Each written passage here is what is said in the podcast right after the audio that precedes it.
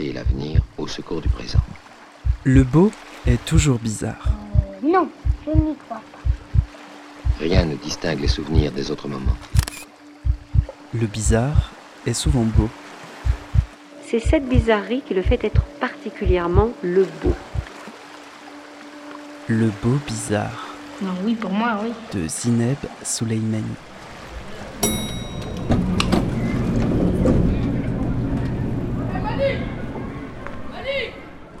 Bonjour à toutes, bonjour à tous.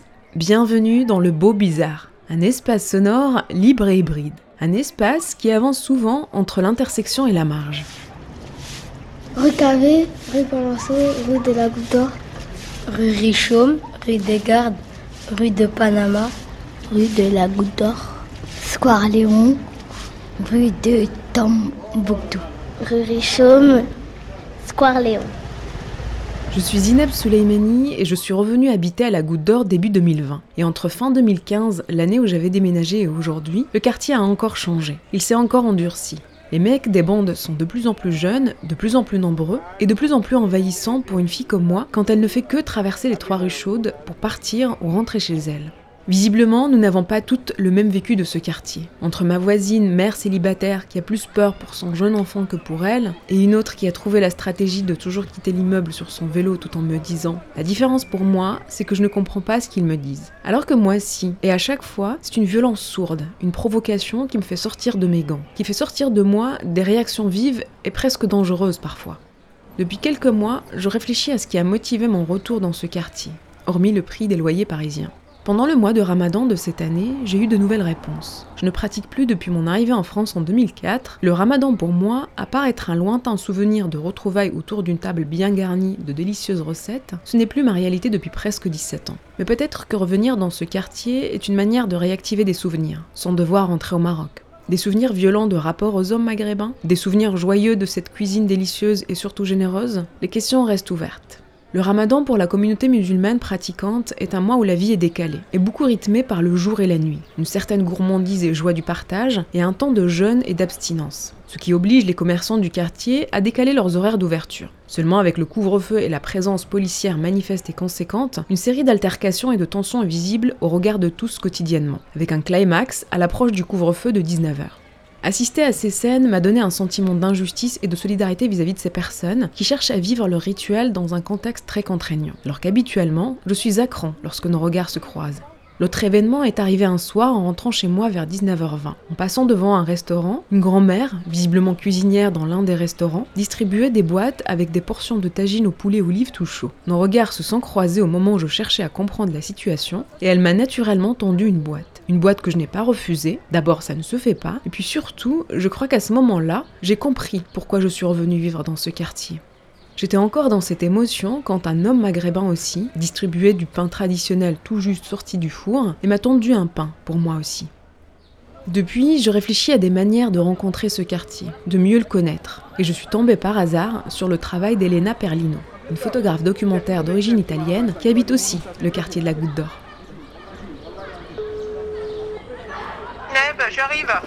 Minute, je suis là. Je sais pas où est-ce que on se retrouve précisément. J'avais en tête le- l'entrée du square à Léon, Oui, mais oui, dans quel côté? euh, voilà, c'était ça. Et moi, je suis côté euh, rue Polonceau, mais je peux partir de l'autre côté Ah si c'est. d'accord, non, non, non, restez là, j'arrive. J'arrive tout de suite. Elena Perlino, est-ce que vous pouvez nous décrire où nous sommes là actuellement? Alors là, nous sommes à Square Léon, qui on peut dire c'est un centre névralgique de la Goutte d'Or, un quartier de Paris Nord, pas loin de Gare du Nord, qu'on connaît très bien souvent pour des raisons euh, liées à la criminalité, mais qu'on peut euh, connaître aussi pour euh, d'autres raisons. Moi j'habite là depuis 8 ans et c'était une découverte progressive qui m'a permis à travers la photographie d'explorer la mixité, d'explorer un univers très différent, comme les personnes utilisent l'espace public, l'espace privé. C'était toujours dans l'ordre du quotidien, donc euh, une beauté qui s'y cache et qu'on doit découvrir au fil euh, de temps. Justement, vous êtes photographe documentaire. Qu'est-ce que c'est pour vous la photographie documentaire et pourquoi avoir choisi cette pratique-là précisément pour faire euh, votre travail? Pour moi, la photographie documentaire, euh, ça représente l'occasion de dévoiler le quotidien dans les moments euh, du quotidien. Pour moi, c'est important de réfléchir sur ça. Chaque moment, ça, peut être extraordinaire. Ce n'est pas nécessaire d'aller dans des pays exotiques. On peut trouver tout ce qu'il faut dans, dans la cour. L'important pour moi, c'est de renouveler, être capable de regarder les choses qu'on voit tous les jours avec des yeux différents. Et euh, par exemple, je me souviens d'une femme qui avait vu mon travail, elle m'avait dit, mais je ne vois pas ça quand j'arrive à la Goutte d'Or. Et pour moi, ça, c'était le but, euh, la, motivation aussi de travailler dans les quartiers, c'est-à-dire de, de, renouveler euh, l'attention aux détails, aux hommes, à l'humanité, à la fragilité aussi du quartier et le montrer avec euh, des yeux qui ne sont pas toujours les mêmes. Comment vous appréhendez justement cette nécessité de temps à donner et à passer sur un lieu euh, que vous allez euh, comme ça observer et ce risque qu'il ne se passe rien? Bah, Avec l'expérience, on voit qu'il y a toujours quelque chose qui se passe. Surtout, c'est, je pense, un acte d'amour vers la réalité.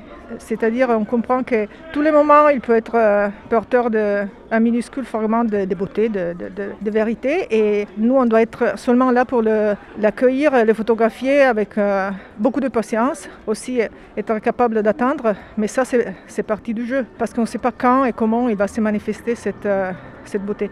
Dans votre travail euh, photographique, vous vous intéressez, j'ai l'impression, souvent à la, frontière. Dans vos travaux euh, précédents, euh, je pense à Pipeline que vous avez effectué en Italie avec cette traite de femmes nigérianes qui, se passe là-bas, justement dans cette ligne de frontière qui s'appelle la Pipeline. Vous êtes intéressé à ces femmes qui ont eu l'obligation de travailler avec leur corps pour, pour survivre. Et vous avez aussi fait un travail avec les autochtones nord-canadiens, toujours comme ça dans une forme d'inter pourquoi s'intéresser à, ces frontières-là et qu'est-ce, que vous allez chercher quand vous cherchez justement à cette marge-là?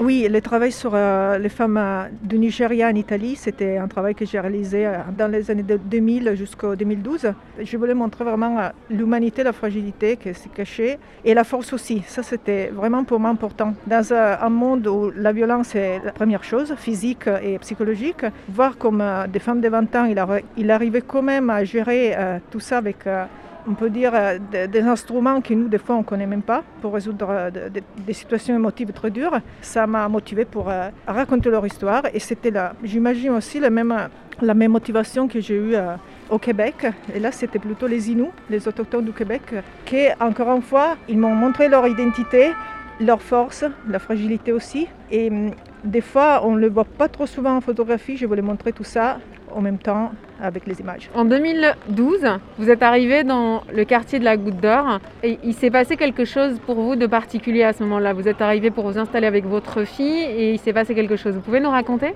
Je suis photographe et, à Paris, il y a un, respect pour la photographie documentaire qu'on ne peut pas trouver ailleurs. Donc c'était un choix professionnel et aussi euh, humain. J'étais, euh, euh, je suis arrivée à la Goutte d'Or parce que j'avais une amie qui habitait là. Donc c'était un choix au début par, par hasard qui a au fil des années, s'est transformé en choix de vie. Euh, et bien évidemment, on ne peut pas rester, neutre devant euh, comment dire, la densité du quartier. Moi, j'ai décidé de plonger dedans à travers l'appareil photo. Au début, le, le défi, c'était de trouver la bonne distance pour euh, définir l'espace. C'est en même temps le, ton lieu de résidence et le lieu d'en recherche expressive. Donc ça, c'était au, début les défis. Mais avec le bon recul, j'ai pu chaque jour trouver des moments à raconter et c'était important pour moi de le faire quand euh, on est arrivé en 2012. J'avais, euh, j'avais vu les photos euh, de Martin Park sur les quartiers qu'il a réalisé devant la mosquée avec les personnes qui vont prier dehors. Et aujourd'hui, ça, on ne les voit plus, c'est plus possible. On ne voit plus les fidèles qui prient sur le, sur le trottoir. Et même la mosquée, elle a renouvelé complètement l'intérieur. C'est pour dire que chaque moment, on doit le photographier parce qu'il faut témoigner. Et dans les livres, par exemple, il y a au moins 15 000 photos qu'on ne peut plus voir parce que soit les endroits ils ont changé de destination, soit les personnes qui étaient là, ils sont partis. Donc pour moi, c'est nécessaire de, donner un, temps, un espace à, un moment précis. Là, on va quitter le, square Léon pour aller, je crois, diriger vers la nouvelle mosquée du quartier. Quand je parlais des surprises et des rencontres qu'on peut faire à travers la photographie, j'ai rencontré quelqu'un qui après il est devenu euh, très proche pendant les années, juste devant la mosquée de Rumira, en fait, euh, j'avais connu Elias simplement parce que j'étais plusieurs fois, j'étais allée devant la mosquée pour étudier la lumière. Et à un moment donné, je vois cet homme qui sort avec un Coran dans les mains, qu'il me le donne parce qu'il pensait que j'étais là parce que j'avais une raison spirituelle. Et donc, on est devenus amis. Cette rencontre, elle a continué pendant des années. Il était dans les photos. Il m'a, il m'a permis de, de voir la fête euh, de l'Aïd, la fête du sacrifice. Donc ça m'a permis aussi euh, de, raconter l'univers euh, lié au rituel musulman. Et donc ça, c'était une rencontre faite par hasard. Après, elle est devenue quelque chose d'important. Et je vois que c'est souvent comme ça. Je vois que les personnes sont contentes d'être parties d'un projet photographique s'ils comprennent qu'est-ce qui se passe. Nous sommes rue Mira et vous vouliez qu'on vienne ici pour, pour une façade particulière. Je vous suis, je vous abrite. je vais vous montrer la, la ferme parisienne parce a c'est un des deux endroits à Paris où on peut acheter des poulets et des pintades vivants. Bonjour. Bonjour mesdames. Je voulais lui montrer l'endroit. On, a, on a des conus, on a, on a un peu on a de traces de volaille, on a des sussex, on a des coucous de rennes, on a des la poule pondeuse, on a toutes sortes de volailles. On a des œufs frais. Et après, il faut les couper la tête. Non, ah pas la tête. Nous ne sommes pas, nous sommes pas un abattoir. Nous. nous, on les vend vivants. Et le client fait comme bon lui semble.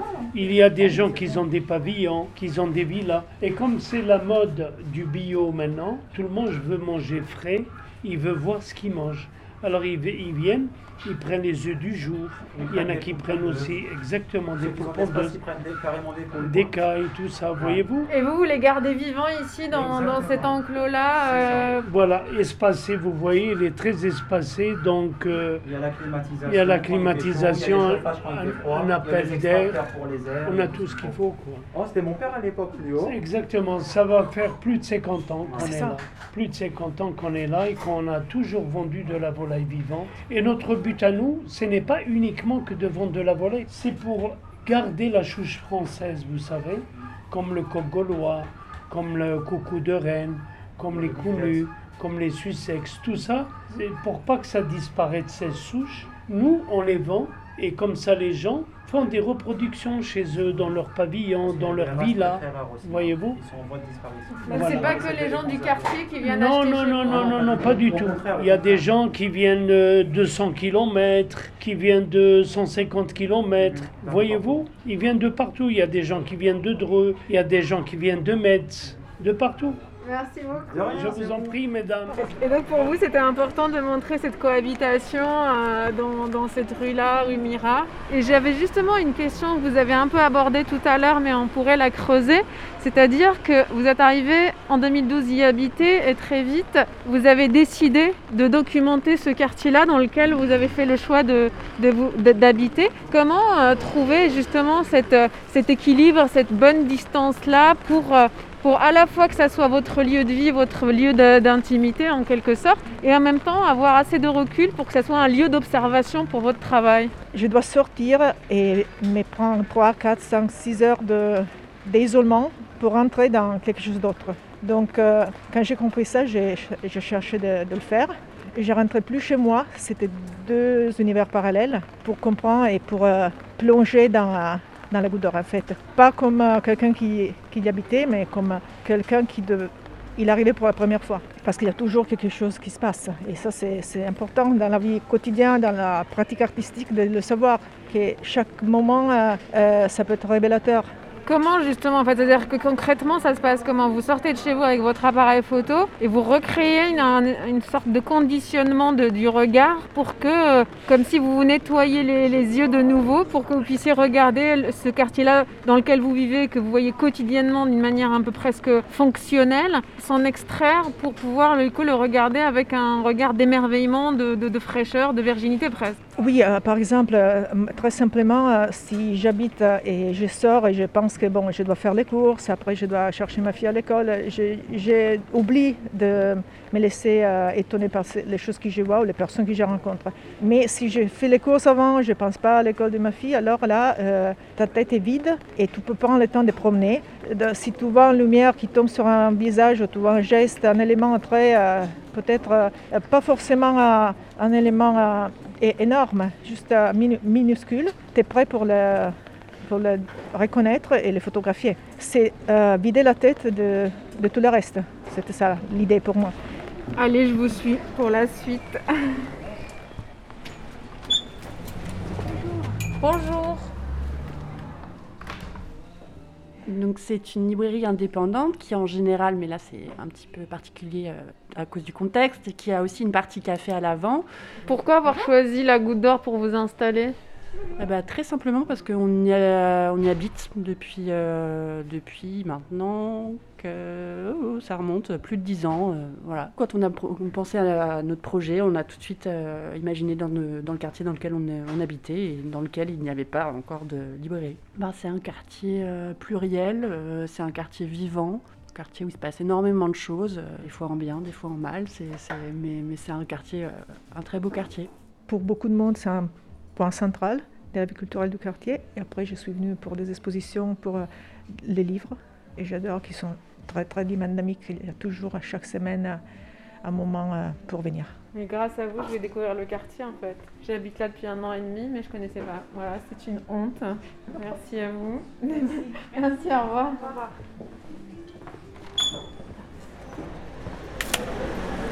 Alors, si vous venez à la dans les quartiers, je pense que c'est nécessaire de faire un tour dans ces boutiques de la Côte d'Ivoire, que c'est toujours, par contre, avec euh, le Covid, il y a beaucoup de queues.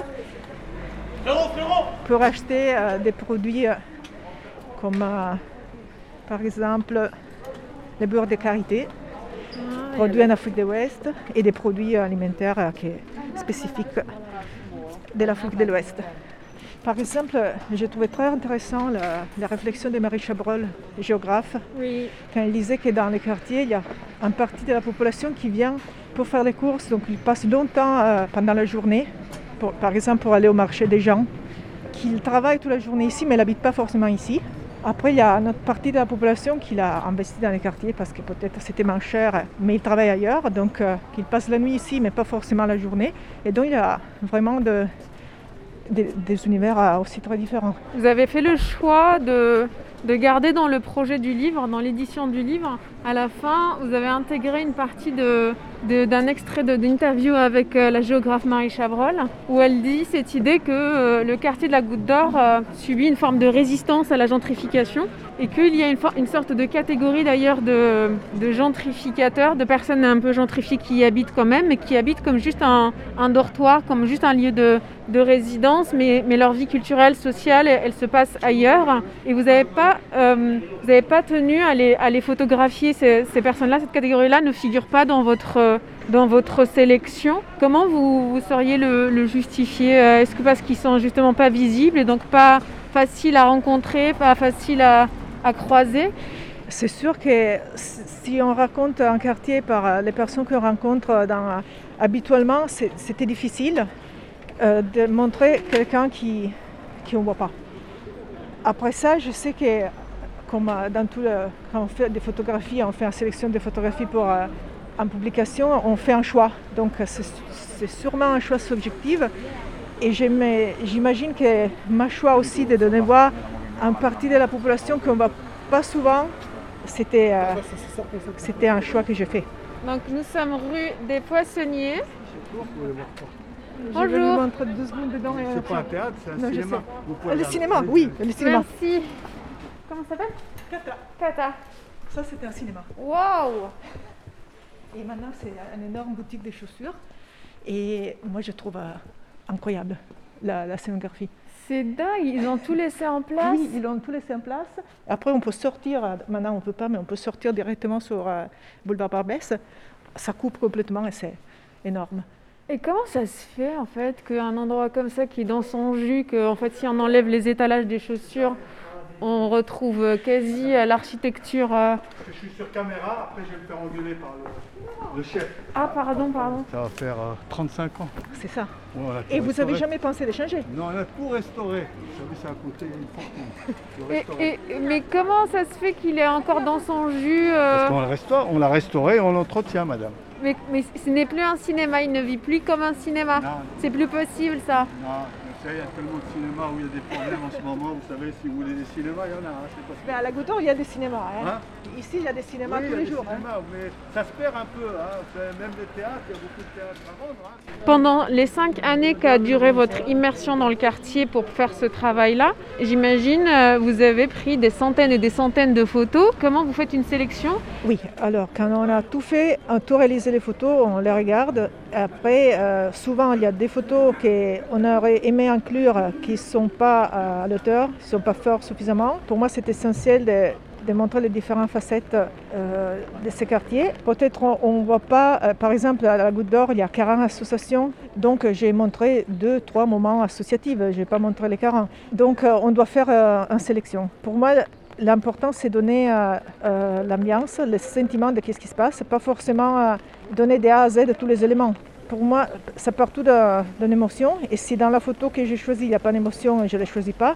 J'ai vu dans le livre que vous avez sollicité Antoine D'Agata dans, le choix de la sélection, il me semble. Pourquoi Antoine D'Agata et comment s'est fait ce dialogue avec lui dans le choix de- des photos que vous avez retenues? Ben, en fait, euh, euh, Antoine, je le connais depuis longtemps. On a travaillé ensemble. Et euh, je dois dire que moi, j'avais fait un choix deux fois dans les images euh, où il y avait des éléments, qui ne correspondaient pas trop à la direction où je voulais aller. C'est-à-dire qu'avec lui, je lui ai montré ma sélection, bien évidemment, et avec lui, avec l'éditeur aussi. Après, c'est vraiment aussi, quand on voit les photos en série, on peut dire oui, non, ça ça rentre pas dans cet univers. Donc euh, c'était, bien évidemment, le photographe, il fait sa choix principal parce que en théorie, c'est lui qui doit connaître euh, qu'est-ce qu'il veut dire. Mais après, il y a marge de manœuvre de quelques changements.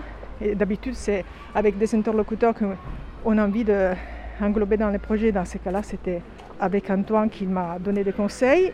Avec l'éditeur, bien sûr, parce qu'on travaille pour les livres avec un éditeur donc, euh, qui ne connaît pas forcément l'histoire, mais il peut, avec son expérience, retenir l'univers dans lequel on veut plonger. Ici, c'est la rue de la, de la mode. J'étais venue pour, euh, pendant le, premier euh, confinement parce qu'à la, à la fabrique de la Goutte d'Or, ils ont euh, commencé à créer des masques homologués. Pour, à la base, la, fabrique de la Goutte d'Or est dédiée à la, mode d'haut de gamme. Mais pour contraster la pandémie, ils ont commencé à, à produire en grande quantité de, des masques homologués. On va voir s'il y a quelqu'un. Voilà. Bonjour.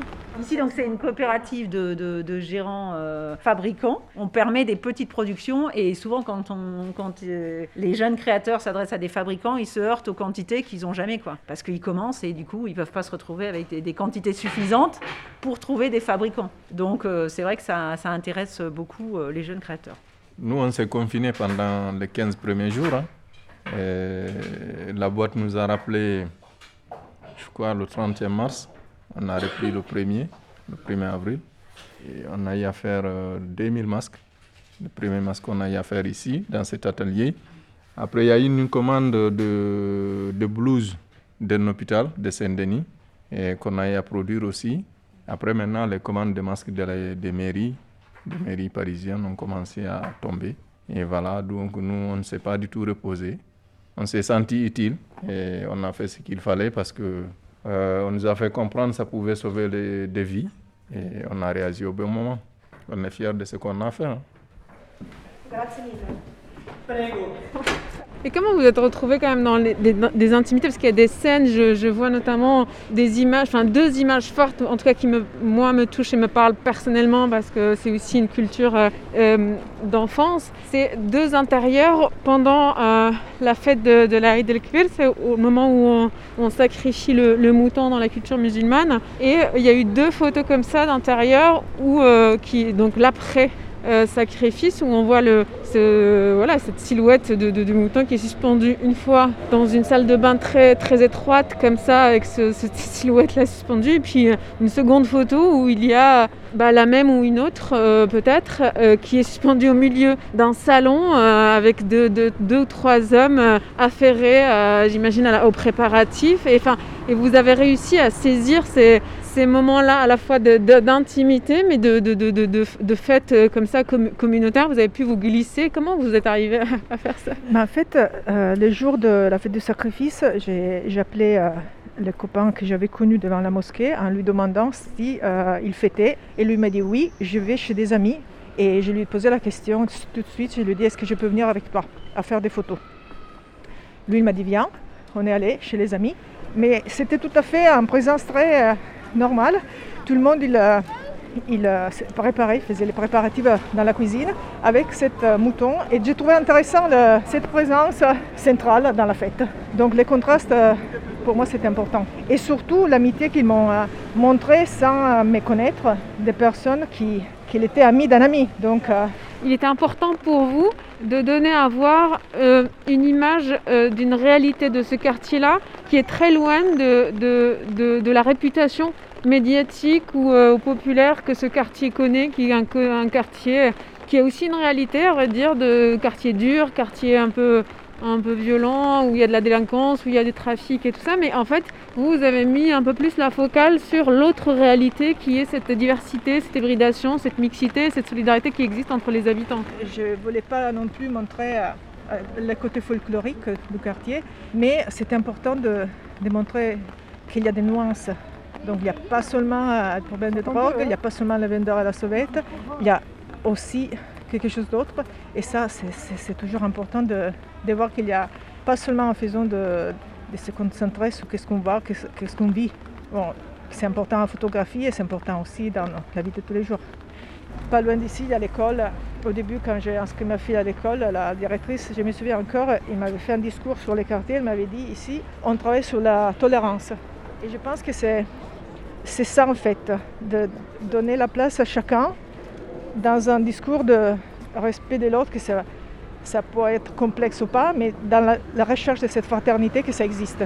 Et si on décide d'habiter ici, je pense qu'on va aller dans cette direction en fait, d'identités différentes, multiples, multiples différentes, qui se qui se complètent entre eux en fait. Ça m'a fait penser que dans votre sélection de photos, parmi les photos que vous avez retenues, vous avez laissé ou vous avez glissé comme ça de l'air de rien, de manière très anonyme et discrète, une photo de votre fille, il me semble. Pourquoi avoir eu l'envie de mettre de votre intimité à vous aussi? Est-ce que c'est une manière de rappeler peut-être que vous y habitez finalement? Bien sûr, ça c'est sûrement euh, lié à ça.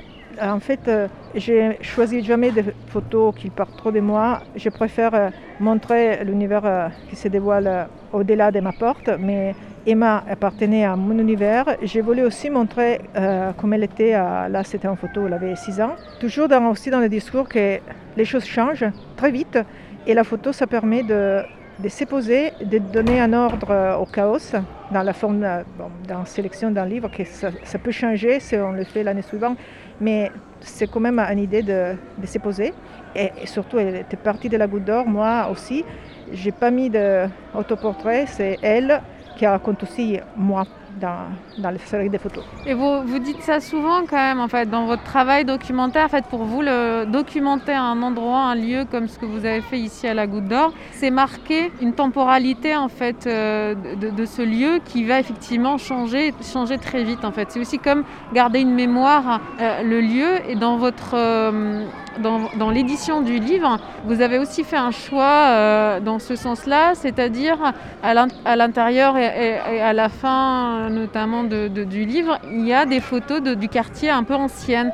Il y a des photos un peu historiques de certains passages que vous avez vous aussi euh, photographiés. Pourquoi avoir eu besoin aussi d'ancrer ou d'inscrire votre temporalité à vous de ce projet-là dans cette histoire euh, iconographique du quartier? Je pense que c'est important parce qu'on pense d'être immortel, mais là, on voit qu'on ne l'est pas. La photographie, c'est un moment éphémère pour donner vraiment un, fermer les moments et donc donner une importance à ce qui se passe. Pour moi, c'est essentiel. C'est essentiel que ce soit à travers la photographie que, en fait, ça touche à l'intangible. Parce qu'on n'a pas, avec l'image, avec euh, l'appareil photo, on va représenter quelque chose que, que ça n'existait pas et deux minutes après, ça n'existait plus. Donc, on peut, on peut dire ça, ça a existé. Ça a, eu, ça a eu du sens à travers son existence. Tu connais les musées non, on y va. Euh, J'ai honte, mais je crois que je fais partie de cette catégorie de gentrificateurs qui ne font que habiter le quartier et qui euh, ne connaissent pas du tout le quartier. Je répare ma honte en provoquant des prétextes de démission euh, pour pouvoir euh, m'appuyer sur votre connaissance du quartier. J'étais étonnée au début quand je suis venue ici de découvrir que dans les années 80, il y, a- il y avait une énorme communauté euh, de l'Europe de l'Est qui euh, a donné lieu à toute une série de restaurants, euh, petites euh, brasseries. On pouvait justement goûter de la nourriture euh, de la Yougoslavie qui, ah bon, au fil du temps, il a laissé la place à boutique de kebab. Mais pour dire que moi, j'aurais aimé connaître ça, voir le- des bistrots euh, slaves là où tu n'attends pas ça du tout. En fait, c'est une, euh, une- une galerie associative qui est implantée dans le quartier depuis euh, 30 ans. Et voilà, et donc euh, qui accueille tous les artistes euh, et tout, tout ce qui peut se faire en création dans, dans la Goutte d'Or. C'est-à-dire que dès que quelqu'un euh, vient ici avec une- intention, enfin une idée ou, un projet de réalisation, on, accueille et on accompagne le, le truc.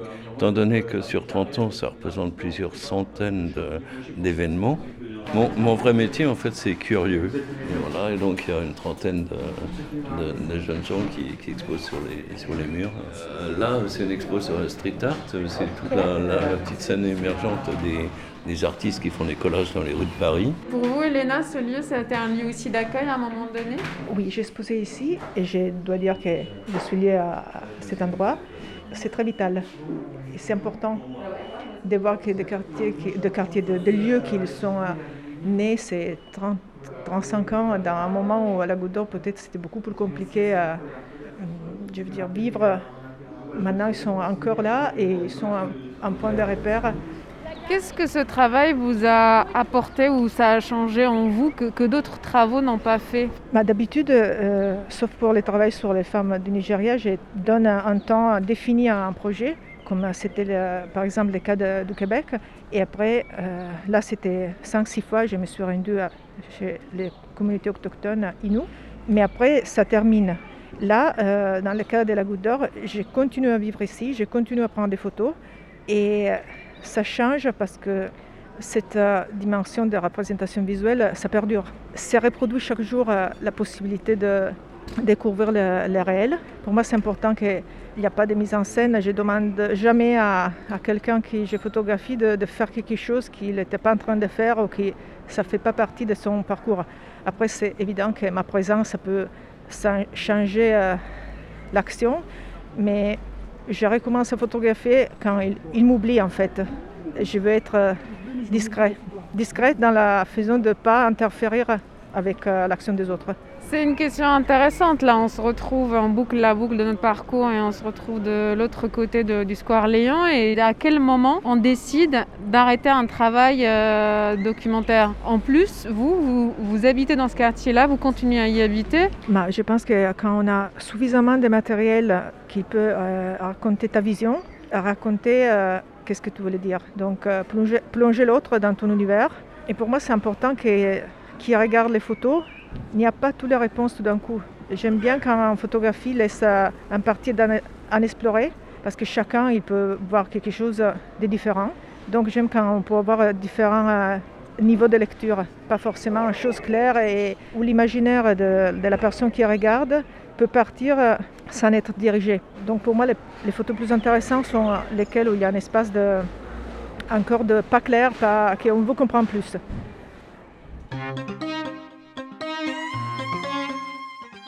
Laisser un espace à l'autre pour qu'il y projette ses questions. Donner à voir plusieurs niveaux de lecture sans figer le sens. Je dis oui au mantra du jour.